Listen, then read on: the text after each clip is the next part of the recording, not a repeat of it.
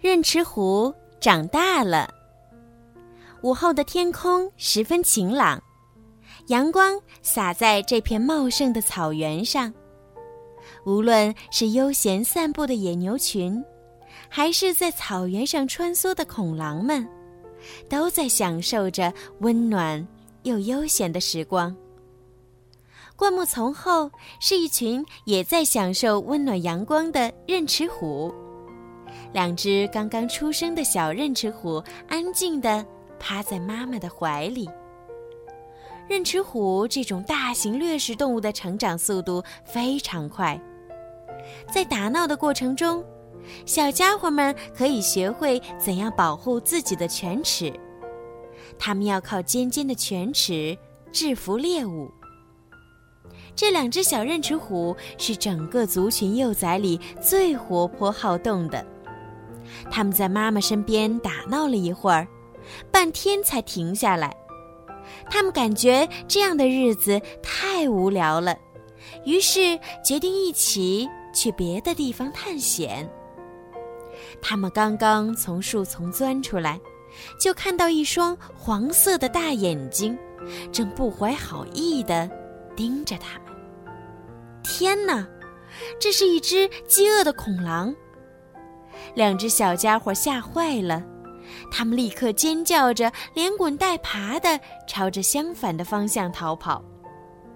任吃虎妈妈听到孩子们的叫声后，飞快地向这边跑了过来，用大爪子将恐狼打飞出去好远。很快，这两个小家伙的犬齿。都已经长得很长了，身上的花纹渐渐变浅。现在，他们可以和妈妈学习捕猎技巧了。学习了捕猎这项技能后，兄妹俩准备和其他同龄的小伙伴们一起去袭击美洲野牛群。任齿虎兄妹屏住呼吸，他们小心翼翼地向美洲野牛群靠近。机会来了！